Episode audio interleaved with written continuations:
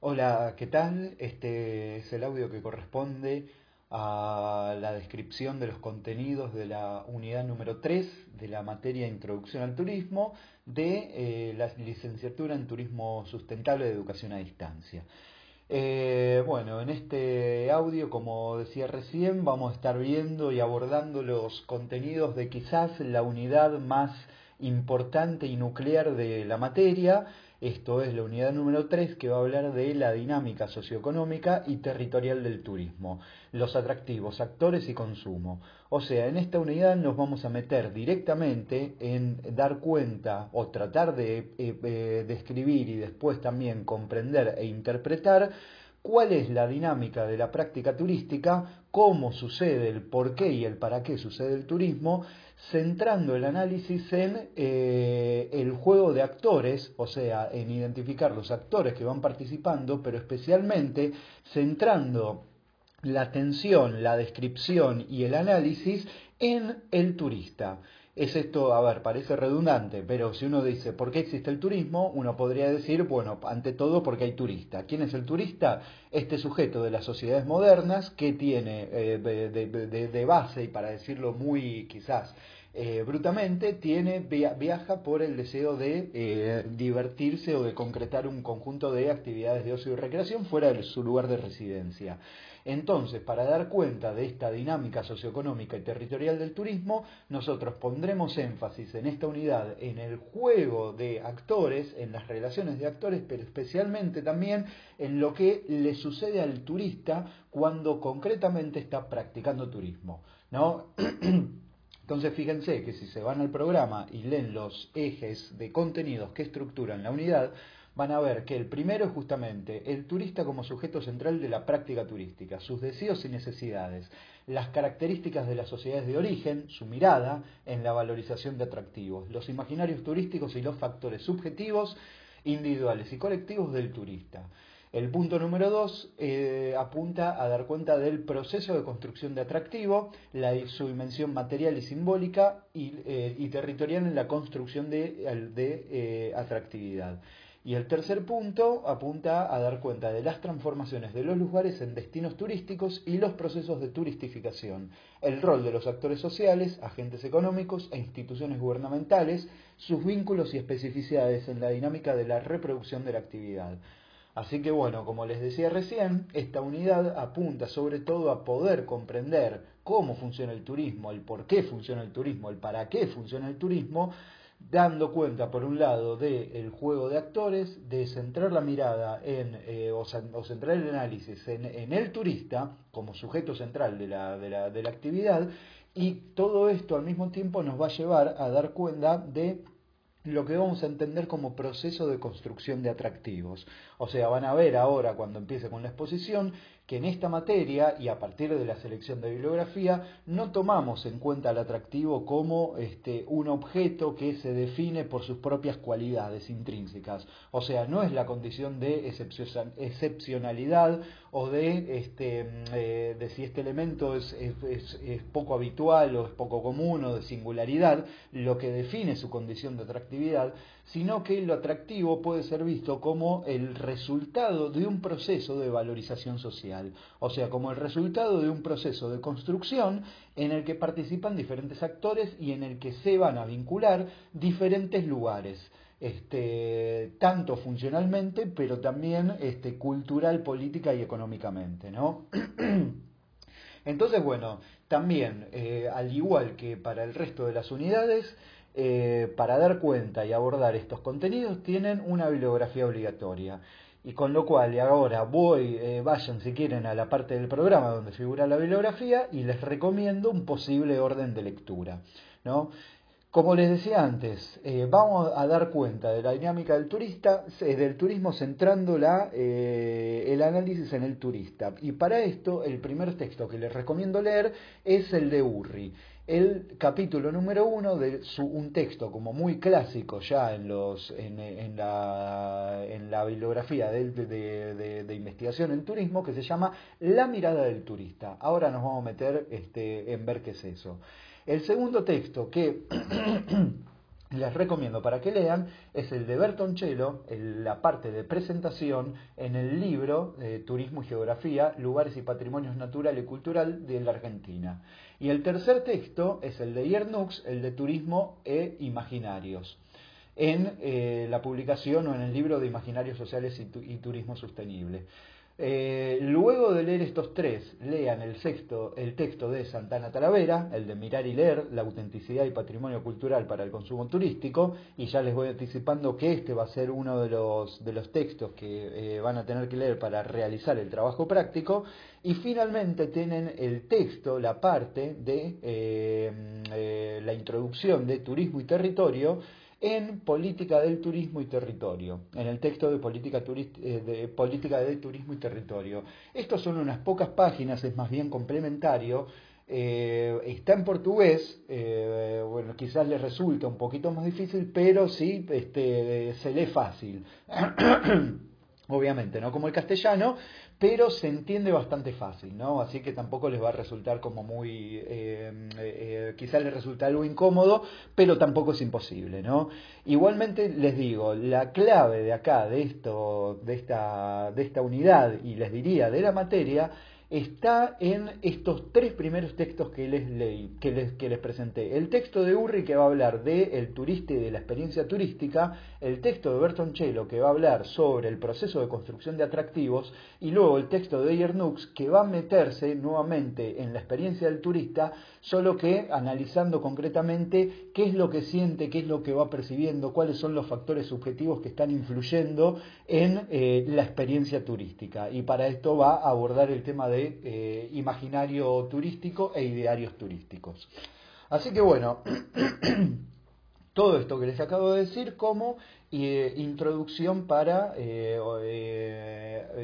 los, contenidos de la unidad. Así que ahora sí, concretamente, nos vamos a meter en los, en los contenidos. Ah, también les, quiero recordar que, o mejor dicho, no recordar, sino que ahora mismo les aviso que van a acompañar, en este caso, el audio de la, de la unidad tres PowerPoint que preparé, uno para el texto de Urri, otro para el texto de Bertoncello y otro para el texto de Yernux, ¿no? Entonces, en vez de las guías de lectura, acá sí van a tener unos PowerPoint que de alguna manera siguen y recorren de manera sintética la estructura de cada texto y les va a ayudar, me parece, eh, muy significativamente para eh, meterse y ordenar eh, la lectura de cada texto y después integrarlos, ¿no? Eh, a ver, la idea obviamente es que con el audio eh, sea el, principal elemento, pero en la medida que, que pueden escuchar el audio, también tienen esta herramienta eh, de los PowerPoint donde en cada uno de ellos sintetiza los puntos principales, los objetivos, la metodología, la revisión que hace de otros autores y los principales puntos y abordajes de eh, los autores respecto a cada tema, ¿no? Entonces, bueno, ahora sí, hechas todas las aclaraciones, nos metemos entonces en este, en este texto y en la experiencia del, turista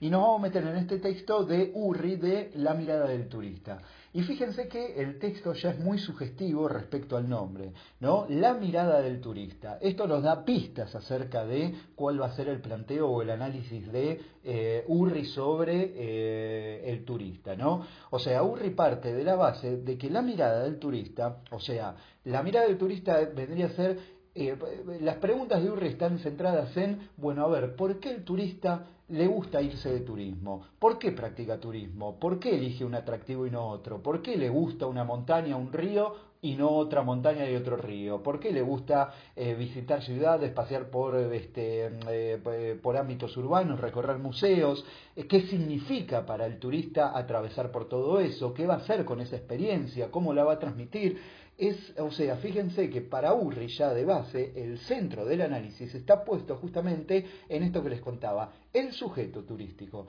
Pero el, sujeto, esta persona que practica turismo, que nosotros ya vimos, y acá sí retomamos contenidos de las unidades anteriores, recuerden que nosotros cuando definimos en parte, en términos generales, al turismo, nosotros lo definimos como una práctica sociocultural específica, inductora de actividades económicas propia de las sociedades modernas. Recuerden todo este planteo,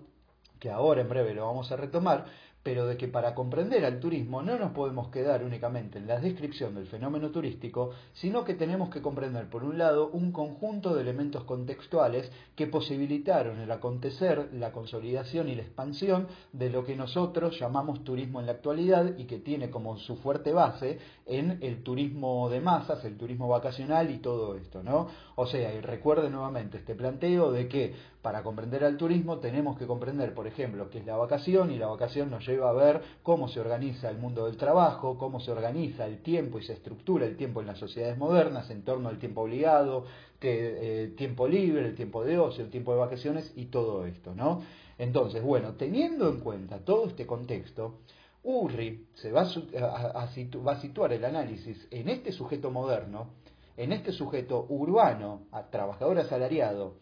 que en determinado momento del año se va de vacaciones o se va, va a hacer un desplazamiento por este, motivos de ocio y se va a preguntar el por qué y el para qué básicamente de esto. ¿No? Y va a situar entonces el análisis no solo en el sujeto, sino en sus prácticas, en lo que va a hacer el turista cuando se va de viaje. Y al mismo tiempo, no solo en las prácticas, sino también en lo que siente cuando está realizando un conjunto de actividades. No sé si logran distinguir esta, esta, esta, mm, eh, esto que les estoy diciendo. A ver, interesa tanto lo que el turista hace, esto, la descripción del total de actividades que va a hacer, por ejemplo, cuando se va de viaje, esto de me tomo un micro, me tomo un avión, llego, me hospedo en tal lugar, a tal hora, a tal día, me levanto, hago tal actividad, contrato tal servicio, todo esto, pero al mismo tiempo interesa sobre todo el tema de la experiencia, el tema de qué le pasa al turista, qué siente, qué percibe, qué cree, qué valora, qué imagina, este, cuando está eh, eh, participando en calidad de turista, o sea, cuando está concretamente realizando un viaje, ¿no? Entonces, primero, si vamos a ver también esto, si ahora vamos a poner la mirada en eh, el turista, en sus prácticas, en la experiencia turística, uno podría decir también, para organizar la, la, experiencia turística, para dar cuenta de qué es esta experiencia, uno podría decir, bueno, la experiencia turística, ante todo, no, es, no se conforma por únicamente el momento en que los turistas están de viajes. Y acá es interesante porque me parece que eh, eh, eh, este tipo de contenidos posibilita ponernos a nosotros mismos como objeto de estudio, ¿no? O sea, revisar justamente lo que nos ha pasado a nosotros o lo que hacemos nosotros cuando, cuando nos hemos ido de, turistas o cuando hemos practicado alguna actividad de su recreación, este, este tipo de cosas, ¿no? Entonces, fíjense, si uno quiere marcar qué es esto de la experiencia turística, ante todo, uno podría decir que la experiencia no se acota únicamente al momento en que uno está concretamente realizando el viaje. A ver, ese es el objetivo central y va a ser la parte más dura, la parte más central y nuclear de la experiencia turística. Pero uno podría decir que hay una instancia previa una instancia en donde uno ya empieza a seleccionar destinos, empieza a ver, no sé, esto, el momento del año en que se podría ir de viaje, los recursos económicos con lo que uno cuenta, en función de eso también los lugares que a uno les va, les va interesando y, eh, el tipo de destino, después el armado, em, con sacar los pasajes, este, contratar este, los hoteles, este, los hospedajes, las excursiones, todo esto, y todo eso ya forma parte de la experiencia turística, ¿no? Entonces, fíjense, hay un antes, pero después también cuando uno vuelve del viaje turístico, también uno después participa, tiene, realiza un conjunto de tiene un conjunto de prácticas que se vinculan a la experiencia turística y que en el post, cuando uno vuelve, ese tipo de actividades tienen que ver ante todo como con la difusión, este, con el contar la experiencia, con el transmitir la experiencia, sea amigos, sea en redes sociales, este, eh, sea incluso volver a uno a vivir de algún modo, de algún modo la experiencia con los, mirando los, los videos y las fotos que sacó, tener recuerdos, este, entonces fíjense que uno también se conecta con el momento, eh, vuelve como al pasado y se conecta con lo que sintió en ese momento cuando estaba practicando turismo, ¿no? Entonces fíjense que ya acá tenemos una complejidad un poco más grande, porque la experiencia turística incluye estos momentos, una previa, el viaje en sí mismo y un post, donde está realizando un conjunto de actividades, o mejor dicho, de prácticas que tienen que ver con el ocio y la recreación y que tienen que ver con las vivencias ante todo, ¿no? Entonces, teniendo en cuenta este marco, Urri lo que hace y lo que va a proponer en este texto, con, el, con este sugestivo título que yo les decía de la mirada turística, lo primero que va a proponer Urri es que el turista esta mirada que tiene, esta mirada que lo lleva al turista a seleccionar objetos, a seleccionar destinos, a sentir cosas cuando atraviesa la experiencia turística, no es una mirada natural, no es que nos viene dado genéticamente o por este orden divino o, porque, eh, o por lo que sea, sino que dice Urri, la mirada del turista es ante todo una mirada especializada, una mirada que los sujetos van construyendo en el marco de las sociedades modernas. O sea, para Urri, la mirada del turista es una mirada tan especializada como la mirada que puede llegar a tener un médico. Y lo van a encontrar este ejemplo en el, en el texto. Por ejemplo, Urri dice, un médico es una persona que tiene una mirada específica y particular sobre el cuerpo humano. O sea, cuando un médico está viendo un cuerpo humano, lo está viendo de una manera diferente a cómo lo miramos aquellas personas que no somos médicos. Y esa mirada, que es especializada, surge justamente de eh, su impronta profesional, de lo que estudió, de las especializaciones, de sus intereses personales, de todo esto. Pero es una mirada especializada. Bueno,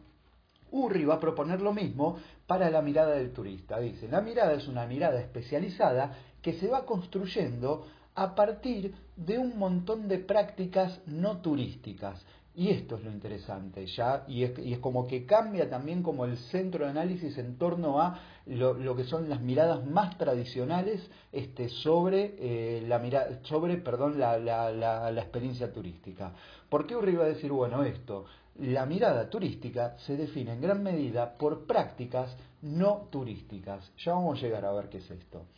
Pero antes de todo esto, una, una, una para, digo, mejor dicho, para llegar a, a, este, a este tipo de análisis, Urri, una de las cosas también que se pregunta, que es central, es, bueno, a ver, ¿cuál es el principal objetivo que tiene un turista cuando practica turismo. Es esto, el por qué y el para qué del turismo. A ver, es eso, cuando un turista se va de, de, un sujeto moderno, esto, urbano, industrial, todo esto que nosotros decíamos en unidades anteriores, busca irse de turismo,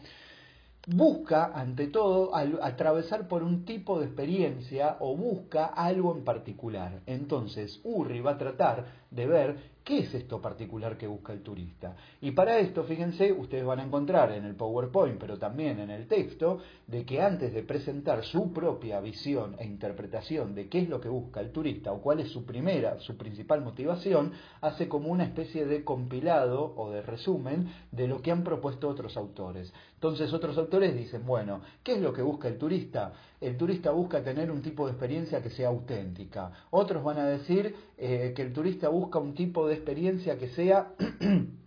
Eh, exótico, pero exótico hasta cierto punto, que porque ese, ese, exotismo que busca encontrarse con algo este, diferente, al mismo tiempo tiene que tener siempre, es superficial. ¿Por qué? Porque hay un estándar de comodidad que siempre va a tener. O sea, yo me puedo ir al medio del Amazonas, pero si no tengo una ducha caliente a la noche y si no tengo una cama, no me voy, ¿no? Eh, eh, ese tipo de cuestiones. Entonces, Urri va a ser como una revisión de todo esto y, y a partir de eso Urri va a decir, bueno, el turista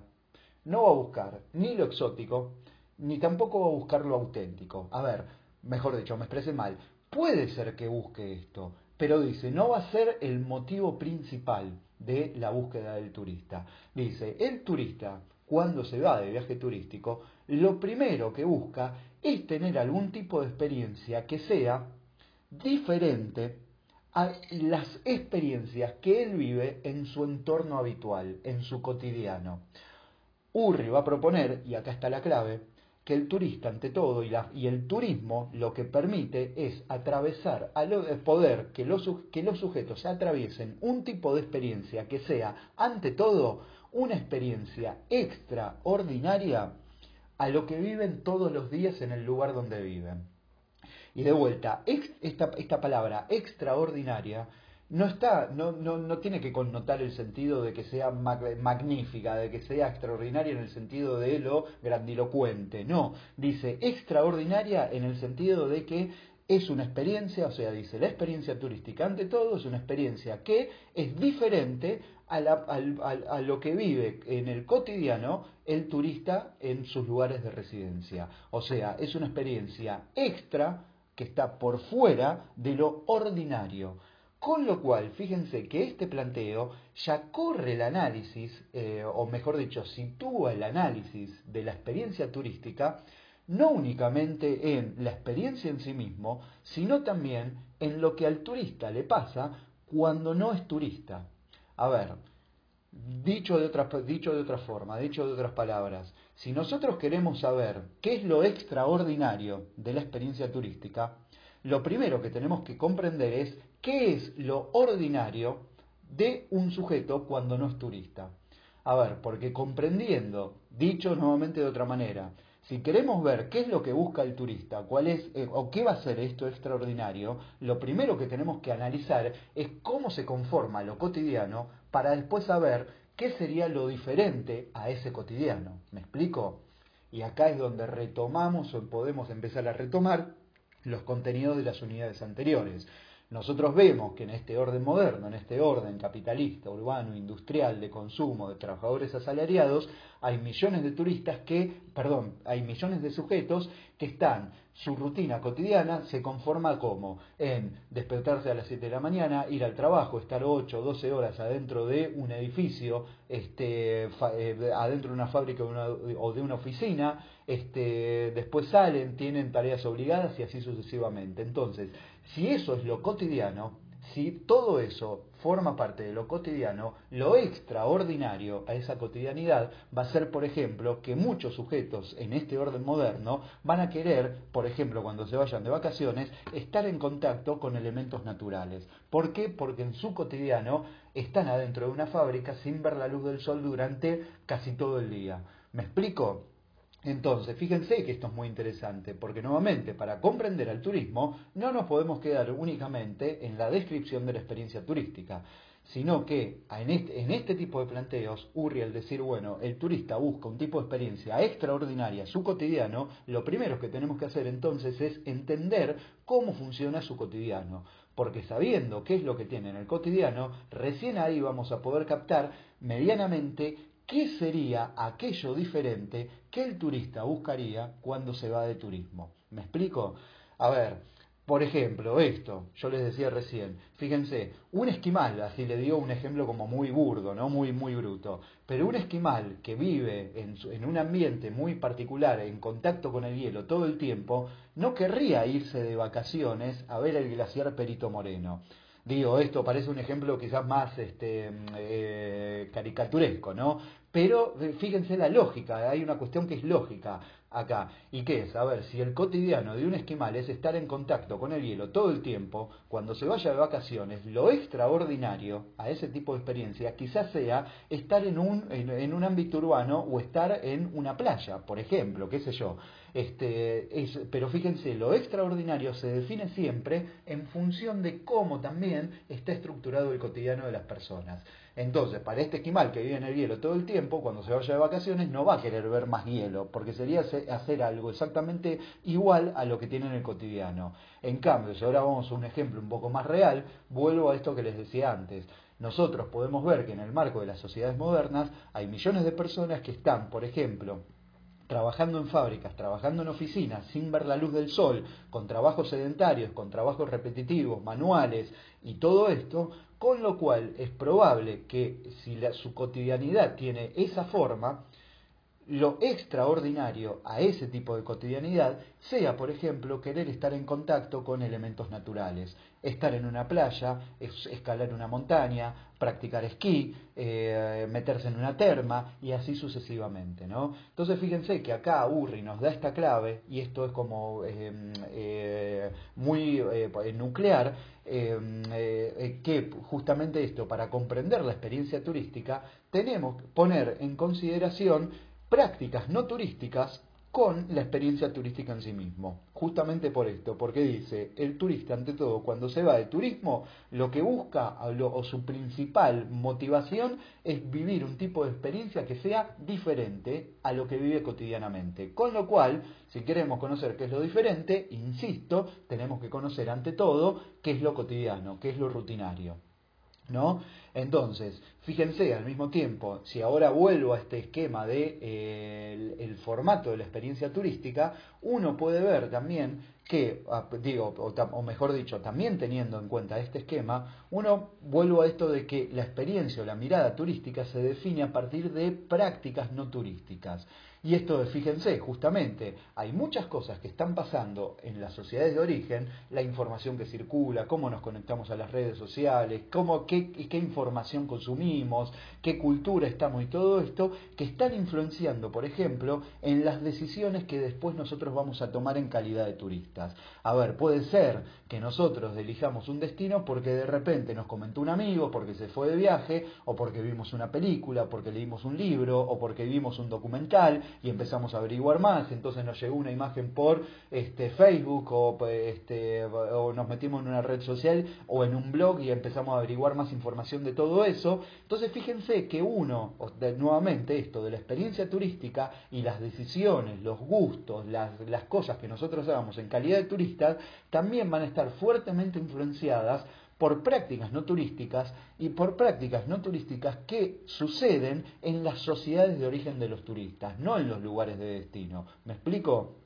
Entonces, nuevamente, acá ya estamos vinculando, o este esquema que venimos trayendo desde las, desde las primeras este, eh, clases, ¿no? Es, y es nuevamente este, este enfoque, que para comprender cómo funciona el turismo, no nos podemos quedar únicamente en la descripción de la, eh, em, del fenómeno turístico, sino que tenemos que poner en relación constante eh, al turismo con el contexto o las sociedades en donde eh, está, está funcionando. En este caso, justamente para comprender qué le pasa al turista, por qué el turista practica turismo, por qué se va de viaje,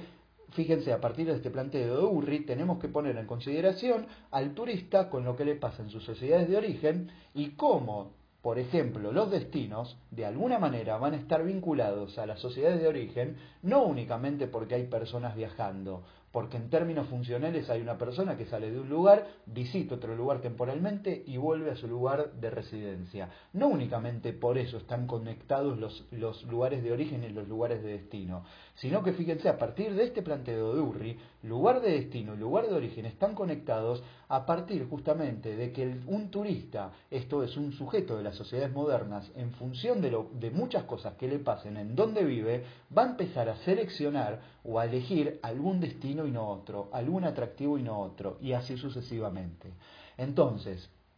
este planteo de Urri después va a ser retomado por Bertoncello y acá Bertoncello eh, también va a tener en cuenta al turista, pero acá se va a interesar o va a poner un poco más el acento o, el, análisis en el proceso de construcción de atractivos. A ver,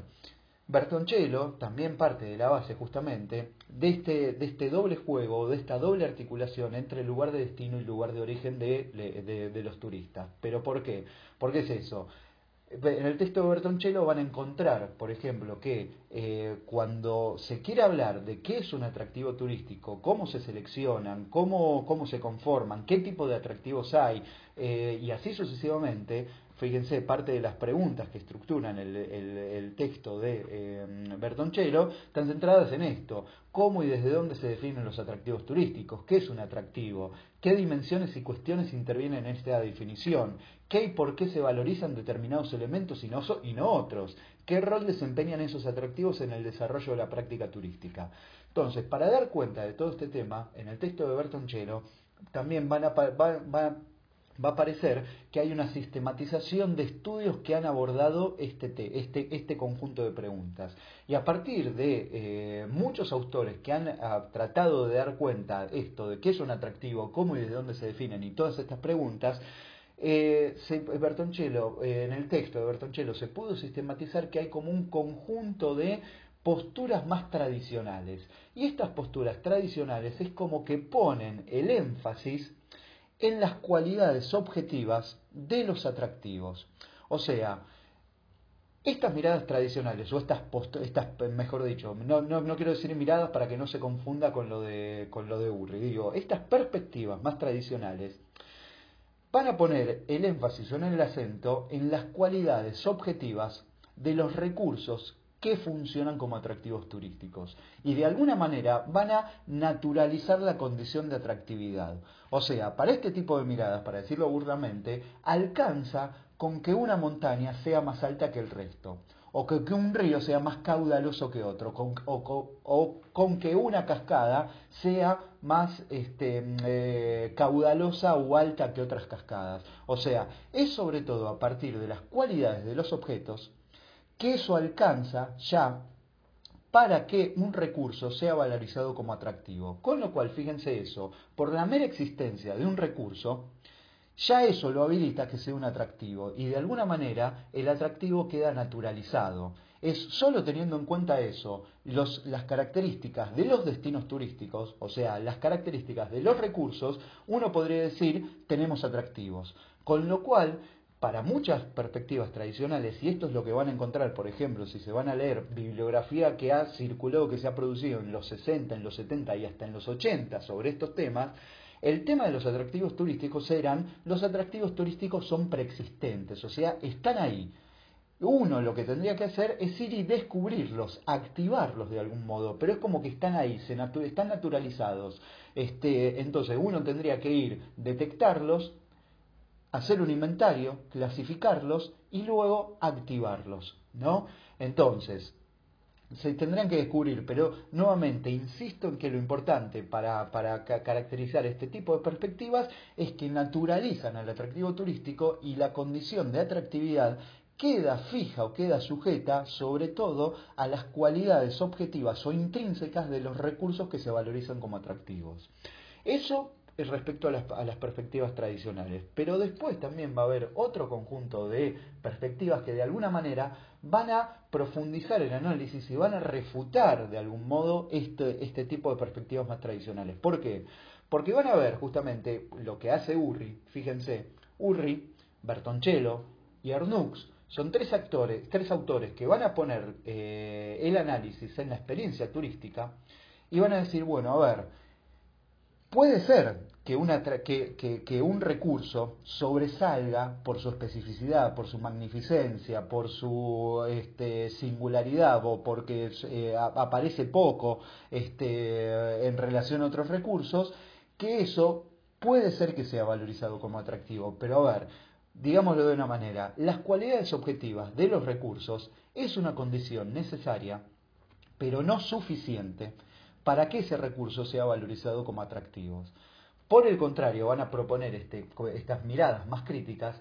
que los atractivos son el resultado de un proceso de construcción social en el que participan actores intencionados con objetivos concretos y que en función de esos objetivos se van a empezar a vincular y es a partir de esas vinculaciones que eh, los atractivos se van a construir ante todo, de vuelta, los atractivos como resultado de un proceso de construcción o de valorización social. ¿Qué significa esto? Bueno, vamos y acá retomamos justamente la, postura de Urri. Eh, y en ese sentido, fíjense, Bertoncello va a proponer, va, en el texto de Bertoncello, este también es el resultado de los equipos de investigación que ha coordinado y ha dirigido eh, Rodolfo Bertoncello, van a, eh, se va a proponer que el lugar de origen y lugar de destino no solo están conectados a partir de los turistas que viajan, esto es a partir de un vínculo funcional en el sentido de este material de que hay un sujeto, como les decía antes, que viaja temporalmente hasta un lugar por motivos de ocio y recreación y que vuelve al lugar donde vive, sino que justamente esto, una montaña solo se va a valorizar como una montaña si esa montaña responde a los deseos y a las necesidades, a los imaginarios, a las creencias, a las valoraciones que realizan los sujetos en las sociedades de origen. porque de vuelta, acá nuevamente es donde retomo este planteo de Urri. O sea, si queremos comprender por qué una montaña, por más que sea más alta que las otras, se valoriza como un atractivo turístico, tenemos que ver qué rol, qué papel juega esa montaña en el marco de las sociedades de origen de los turistas. Porque nuevamente, a ver, si, un, si un, este, una montaña eh, estuviera, a ver, eh, eh, quiero buscar un ejemplo, esto, esta montaña puede estar y puede ser ahí, pero solo va a ser valorizada si, por ejemplo, en el contexto actual tenemos esto que les decía, millones de personas que tienen una rutina sedentaria, urbana, de trabajador asalariado, que están sin estar en contacto con elementos naturales. Solo en ese contexto, una montaña podría ser valorizada como un atractivo turístico. ¿Por qué? Porque responde a las necesidades, a los deseos, cumple de alguna manera con eh, ser un recurso posible de, conformarse, con, eh, digo, de ser un recurso posible para que estos sujetos atraviesen un tipo de experiencia que sea extraordinaria al lo cotidiano en donde viven. A ver, nuevamente, eh, eh, eh, fíjense, el planteo de Bertoncello retoma el planteo de Urri y va a decir esto, un atractivo no me alcanza con que esté la montaña, porque esa montaña hace 500 años atrás no era un atractivo turístico, este, y no siempre fue un atractivo turístico. Esa montaña empezó a ser un atractivo turístico en la medida que millones de personas empezaron a tener su vida dentro de ciudades, viven en un ámbito sumamente modificado por, por el hombre, no, no, están en contacto con lo que estos mismos sujetos van a percibir o van a identificar que es una naturaleza prístina, y de ahí, recién ahí, teniendo en cuenta lo que pasa en las sociedades de origen de los turistas, es que vamos a poder empezar a ver qué serían o cuáles o qué tipo de atractivos se valorizarían en el marco de sociedades específicas, de contextos específicos y de tiempos específicos y también de clases sociales específicas. O sea, los atractivos van a variar en función de las clases sociales, en función de sectores sociales, en función de cada sociedad y en función de los diferentes momentos históricos. ¿Por qué? Porque ante todo, fíjense, diferentes recursos se van a valorizar pero siempre en función de lo que les esté pasando, de lo que esté eh, o de cómo estén funcionando las sociedades de origen de los turistas. Entonces, en ese sentido, fíjense, lo que ocurre en los destinos turísticos, en gran medida, va, no sé si en gran medida, pero en una buena medida, está de algún modo vinculado a lo que ocurre en las sociedades de origen de los turistas. De vuelta, puede estar una montaña. Esa montaña es una condición quizás necesaria para que eso sea un atractivo, pero no suficiente. ¿Por qué? Porque no me alcanza referirme a las cualidades objetivas de los recursos, sino que tengo que ver qué rol juega esa montaña en el marco cultural, político y económico de las sociedades de origen de los turistas. Viendo cómo se configuran esas sociedades, recién ahí es que yo voy a poder decir, bueno, a ver, este, este cotidiano tiene esta forma. Esta forma se define por el trabajo salariado dentro de fábricas, dentro de oficinas, trabajo sedentario, estrés, rutina, monotonía, todo esto. Con lo cual, si eso es lo cotidiano, esta montaña puede ser valorizada como atractivo porque responde a los deseos o a las necesidades de los turistas y cumple con esto de eh, ser un material donde los turistas podrían vivir un tipo de experiencia que sea extraordinaria al cotidiano monótono urbano industrial asalariado. Esto es, esta montaña representa un contacto con la naturaleza y esta naturaleza, este contacto con la naturaleza sería el tipo de experiencia extraordinaria que los, eh, los turistas cuando son sujetos modernos en las sociedades donde viven no tienen. Entonces, fíjense, lugar de destino y lugar de origen de los turistas están conectados no únicamente en términos del vínculo funcional de turistas o de sujetos viajando, sino también que lo que la valorización de los destinos turísticos y de los atractivos turísticos está en un punto conectado con la forma de vida o con lo que le pase a los, a los turistas cuando no son turistas en las sociedades de origen donde viven. Pero al mismo tiempo sigue complejizando la cuestión y uno podría decir, bueno, a ver, si, si, los destinos turísticos se definen a partir de prácticas no turísticas, uno podría decir, bueno, los destinos quedan subordinados únicamente a lo que pasa en los lugares de origen de los turistas, pero no están así, Porque acá, sí, eh, en el texto de Bertoncello, van a ver que la cuestión no pasa, o el análisis no pasa únicamente por el turista, sino que también pasa por el resto de actores que están participando directa o indirectamente, central o periféricamente, de la organización del turismo. Y entonces ahí van a ver ustedes que, por ejemplo, además del turista, podemos encontrar actores económicos, podemos no, de hecho hay actores económicos que van a construir intencionadamente, planificadamente, este, en función de sus propios objetivos, diferentes imágenes o diferentes discursos sobre diferentes recursos. Y eso también va a estar, es un proceso justamente de construcción de atractividad. Y estos actores económicos pueden ubicarse en los destinos turísticos, pero pueden ser, por ejemplo, inversores económicos que este, se localicen en otros lugares por fuera de esos destinos turísticos. Y al mismo tiempo, ¿quiénes, van a estar este, eh, participando de la organización del turismo? El Estado, como decíamos también en, los primeros audios. La política turística también va a estar. Y la política turística, tanto a escala eh, nacional como provincial como local. Eh, política turística de actores locales en los destinos turísticos, pero también que forma parte de una estructura mayor y que forma parte de la gestión del turismo a escala nacional y que al mismo tiempo va a formar parte de la gestión del turismo a escala global. Esto es con los organismos internacionales, OMT, Banco Mundial, eh, eh, Naciones Unidas, que se van a ocupar del turismo. Entonces, fíjense,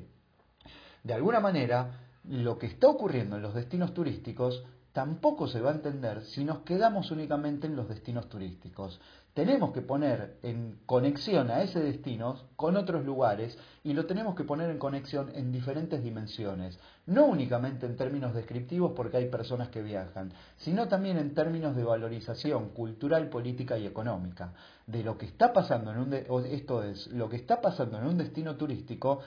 pasa porque ese destino está conectado en términos culturales, políticos, económicos y funcionales con otros lugares, ¿no? Eh, entonces, fíjense, acá ya vamos y en este ah, digo vamos integrando eh, otros elementos y vemos que en este proceso de construcción de atractivos participan los turistas participan actores económicos, participa el Estado y también van a participar aquellos este, sectores de población de los destinos turísticos, sea porque participan concretamente de las actividades de ocio y recreación, sea porque participan en calidad de actores económicos, sea porque participan como beneficiarios o como este, los que asumen los costos quizás de la, actividad turística, y estos eh, sujetos también van a participar de estos procesos de valorización, ¿no? Pero bueno, fíjense que de algún modo estas perspectivas críticas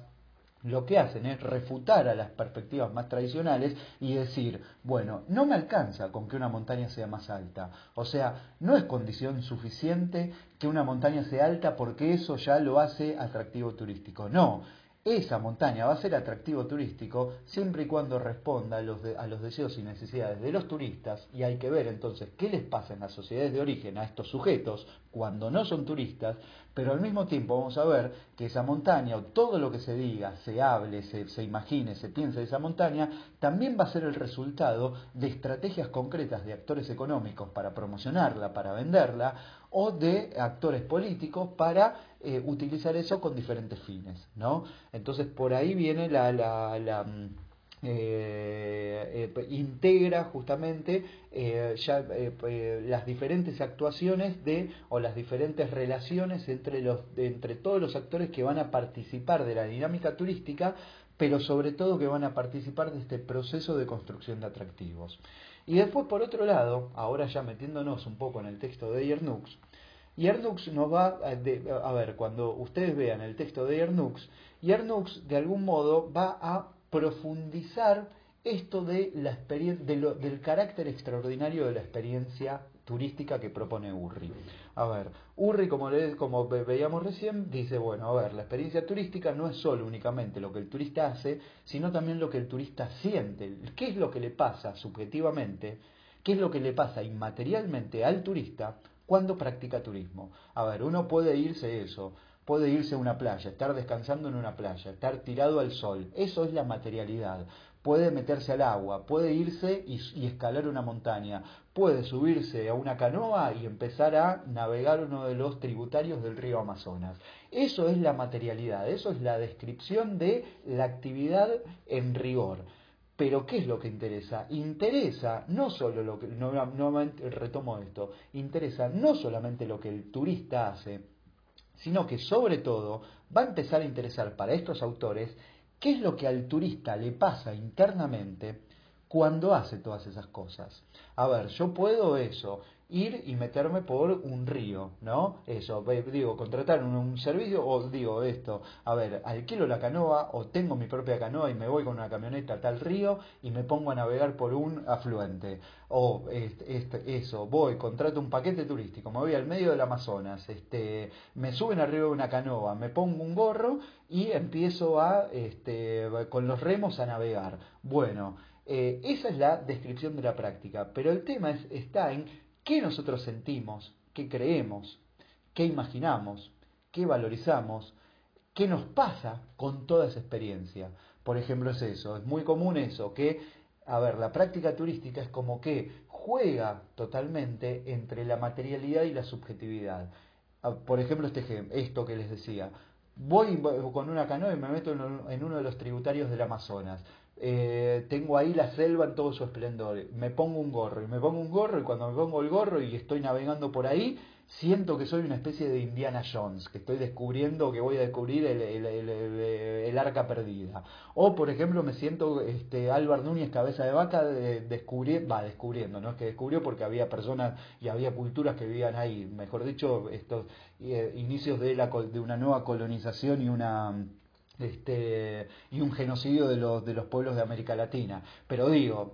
más allá de este comentario ahí entre paréntesis de, de, de, lo que interpreto sobre ese tipo de, de, lo que muchos llaman descubrimiento, ¿no? Pero más allá al comentario, este, al margen de este comentario, este, interesa, a ver, lo que les quiero eh, mostrar y que me parece que eso nos pasa a todos, es que cuando nosotros practicamos turismo, no solo recordamos, por ejemplo, qué es lo que hicimos, qué es la materialidad, sino que sobre todo recordamos qué es lo que sentimos, imaginamos, este, vivenciamos cuando hicimos esa actividad, ¿me explico? Y bueno, y acá es como que eh, Yernux va a poner el acento justamente en esta ida y vuelta entre la subjetividad y la materialidad que forman parte de la experiencia turística. O sea, es como que profundiza de algún modo el por qué y el para qué un turista elige tal destino o elige tal atractivo, cómo lo valoriza y qué siente o qué, o qué significa para ese turista su propia experiencia, eh, su propia experiencia turística, ¿no?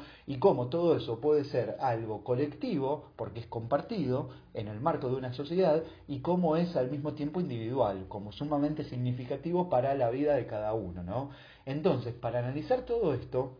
va a, retomar el concepto de imaginario social, que, a ver, el concepto de imaginario social no es que lo inventó este Yernux, sino que Yernux lo retoma a partir de diferentes autores que han trabajado este concepto de imaginario en las ciencias sociales. Y va a retomar la idea de imaginario para tratar de profundizar eh, qué es esto de la experiencia turística. ¿Cómo la profundiza? Haciendo este vínculo o este ida y vuelta entre la materialidad de la experiencia y la subjetividad. Lo que el turista hace y lo que el turista siente, imagina, piensa, eh, cree, valora, todo esto acerca de lo que hace. ¿no? Entonces, fíjense, va a proponer que eh, eh, ustedes van a ver, por ejemplo, esto, que en, el imaginario es ante todo un conjunto de creencias, de imágenes y de valoraciones que se definen en torno a una actividad, en torno a un espacio, a un periodo o a una persona. Es por tanto una construcción social, es una representación.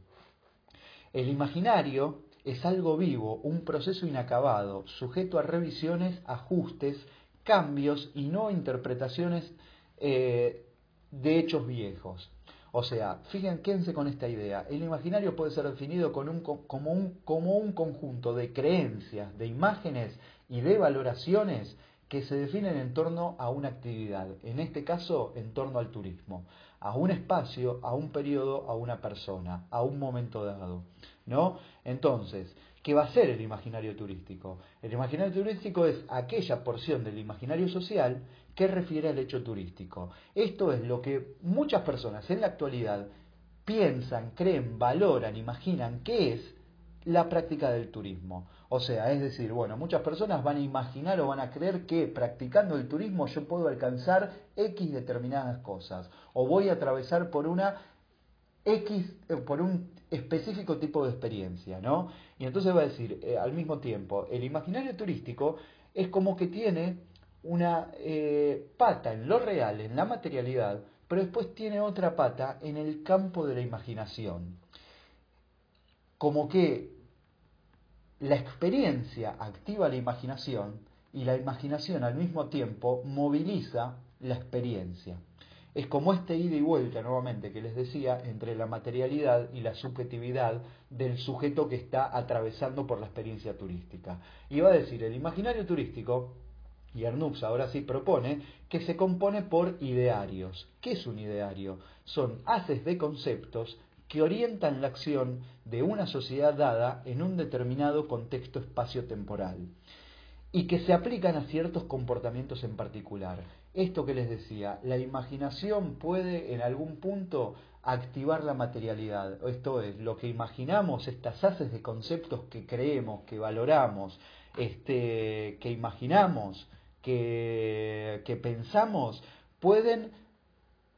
influenciar nuestra conducta, pueden hacernos decidir ir a tal lugar y no a otro, visitar tal atractivo y no otro, atravesar por una experiencia y no otra, y así sucesivamente. Y entonces va a decir, el imaginario turístico se compone de cuatro idearios. El primer ideario es el la conquista de la felicidad, o sea, es esta, esta creencia, esta, eh, esta valoración, esto que piensan muchas personas en el marco de las sociedades actuales, que practicando turismo nosotros podemos llegar a ser felices o a estar felices por un rato, ¿no? Entonces, eh, esta, o sea, que podemos alcanzar cierta felicidad, felicidad si nos vamos de viaje turístico. ¿Cómo podemos este, alcanzar esta felicidad? Bueno, por un lado, fíjense, retornando a la naturaleza, esta cosa de salir de las fábricas, este, salir del trabajo sedentario, monótono, rutinario, desgastante y estar descansando sin hacer nada en un ambiente que nosotros este, reconozcamos como que es natural, como que no tiene nada que ver con el ambiente sumamente de, modificado y también degradado de material y simbólicamente de las grandes ciudades. Por ejemplo, esto, ¿no? Otro deseo, digo, esto de los, perdón, esto de los, de los idearios los describo rápidamente por el, tipo, por el, tiempo acotado de la clase, pero cada uno de estos lo van a encontrar este, en los PowerPoint y al mismo tiempo, obviamente, los PowerPoint refieren a una mayor descripción que van a encontrar este, en el texto de Yernux. Pero fíjense que es muy interesante, porque por ejemplo, otro, otro ideario turístico que identifica, va, que identifica, que interpreta más bien Yernux, a ver, porque acá también vale esta aclaración, este pequeño paréntesis que le voy a hacer. No es que los cuatro idearios que identifica Yernux son los únicos cuatro idearios posibles. Y lo que hace Yernux es dar su propia versión o su propia interpretación de lo que de cómo se va conformando la experiencia turística. Pero es una posible, una interpretación entre otras posibles interpretaciones. Con lo cual, Yernux, a ver, a partir de esto, de, su sistematización, dice, bueno, a ver, de la experiencia turística, de lo que hacen millones de personas, de lo, de lo que sienten millones de personas, yo puedo ver que están estas ideas dando vuelta. Bueno, las puedo sistematizar y ordenar en cuatro idearios, lo cual no quita que haya, pueda, que nosotros podamos pensar otro conjunto de creencias, de valores, de imágenes que están jugándose en la experiencia turística o que están jugándose en el marco de las sociedades actuales. Hecho este paréntesis, vuelvo a esto de los idearios. El primero era esto de la conquista de la felicidad. El segundo ideario que interpreto, que va a describir Yernux es el del deseo de evasión. Fíjense, y acá, este, este, como que este ideario es como muy eh, significativo, es mejor dicho, es como muy representativo de este tipo de enfoques en donde se vinculan lugar de origen y lugar de destino de la experiencia turística, de las prácticas no turísticas y de todo este enfoque que veníamos diciendo. ¿Por qué? Porque fíjense, este deseo de evasión es esta creencia o esta, eh, eh, esta valoración o esta, esta imaginación que nosotros tenemos medianamente internalizada de que, a ver, de que tenemos la idea de que si nos vamos de, de turismo es como que de algún modo estamos evadiendo, evadiendo completamente la cotidianeidad que nosotros tenemos donde vivimos, ¿no? A ver, acá hay una como se parte del supuesto de que ante todo hay una hay una hay una representación y pero también no solo una representación sino que hay una cotidianidad que se define en torno a la repetición a la monotonía a la falta de renovación y al estancamiento y que eso es como un contexto cotidiano que nos va oprimiendo, que es negativo, y que de algún modo cuando nos vamos de turismo es como que nos olvidamos de todo lo mal, de todos los males que a nosotros nos suceden en el cotidiano. Es eso, nos evadimos y estamos en es como que desconectamos, ¿no? Es eso. Hay una evasión de la cotidianidad opresora y el derecho al ocio como propuesta utópica, propone Iernux, ¿no? Esto, de decir, bueno, a ver, salimos del cotidiano, que es negativo, que es desgastante, que es rutinario, este, que nos oprime, y eh, cuando estamos eh, de turismo somos felices y estamos descansando y hacemos lo que, lo que queremos, y es como que desconectamos y, no, y nos olvidamos completamente de todo lo que eh, teníamos en él en el cotidiano, ¿no?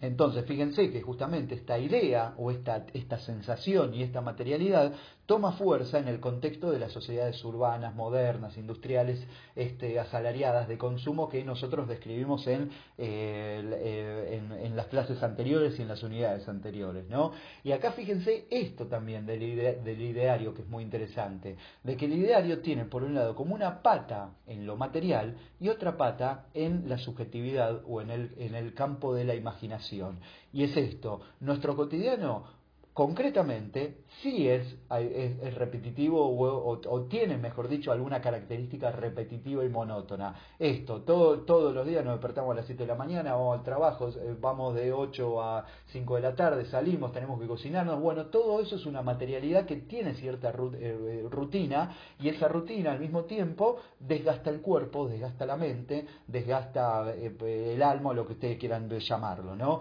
Entonces ahí hay una materialidad pero al mismo tiempo también está la representación de que quizás eso, esa rutina es como mucho más desgastante, es opresiva, nos limita, no nos deja hacer otras cosas y entonces vamos teniendo como la, la sensación de que es más opresiva aún y de que es todo monótono, cuando quizás es eso, no es todo absolutamente monótono. Y en la medida que representamos y tenemos esta materialidad de la cotidianidad definida de esa manera, es que vamos a poder sentir o imaginar, pero también materialmente vamos a poder tener un tipo de experiencia en donde nosotros salgamos del cotidiano y si, y si queremos nos olvidamos completamente, al menos por un momento, para después volver cargados de energía, ¿no? Entonces, de vuelta, fíjense este doble juego que hay entre la materialidad y la subjetividad y de cómo la actividad o la, o la experiencia se define por hechos concretos, por actividades concretas que nosotros hacemos que potencian la imaginación y que la imaginación al mismo tiempo va a potenciar el tipo de este, actividades o nos va a impulsar a hacer otras cosas, ¿no? Entonces, después también, eh, vuelvo ahora al tema de eh, los idearios, ¿no? Entonces decía, hay cuatro idearios. El primero es la conquista de la felicidad, el segundo es el deseo de evasión, el tercero el, retorno a la naturaleza y el cuarto, el encuentro con el otro. ¿no? Ustedes, eh, pues, digo, esto lo sintetizo porque ustedes lo van a encontrar bien detallado y bien descrito, y me parece que es bastante clara la descripción que hace Yernux en su texto, este, sobre lo que significa y lo que representa cada uno. ¿no? Entonces, bueno, me parece que esto, para finalizar la clase, eh, es, eh, eh, ustedes van a ver que en estos tres autores que son como los nucleares de la unidad número 3 y que la unidad número 3 al mismo tiempo es nuclear para la materia, nosotros vamos a, seguimos primero en esta línea de que para comprender el turismo no nos podemos quedar en la descripción del turismo. Tenemos que buscar como las raíces ontológicas del turismo. Esto es, tenemos que dar cuenta del por qué y el para qué del turismo, del ser del turismo, el por qué existe el turismo, qué es el turismo, este, para qué uno practica turismo ¿no? tenemos que no solo describir, la eh, describir al turismo, sino también comprenderlo desde, su, desde, la, desde la ontología misma de eh, la,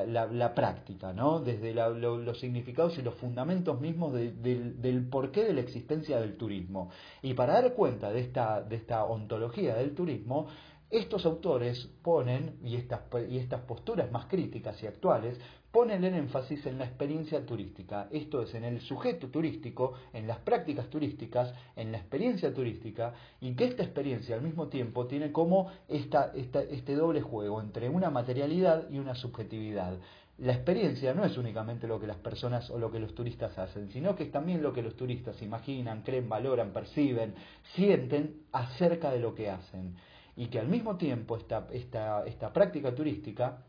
la experiencia turística, se define y se vincula fuertemente con prácticas no turísticas. Y son prácticas no turísticas que suceden en los lugares de residencia de los turistas.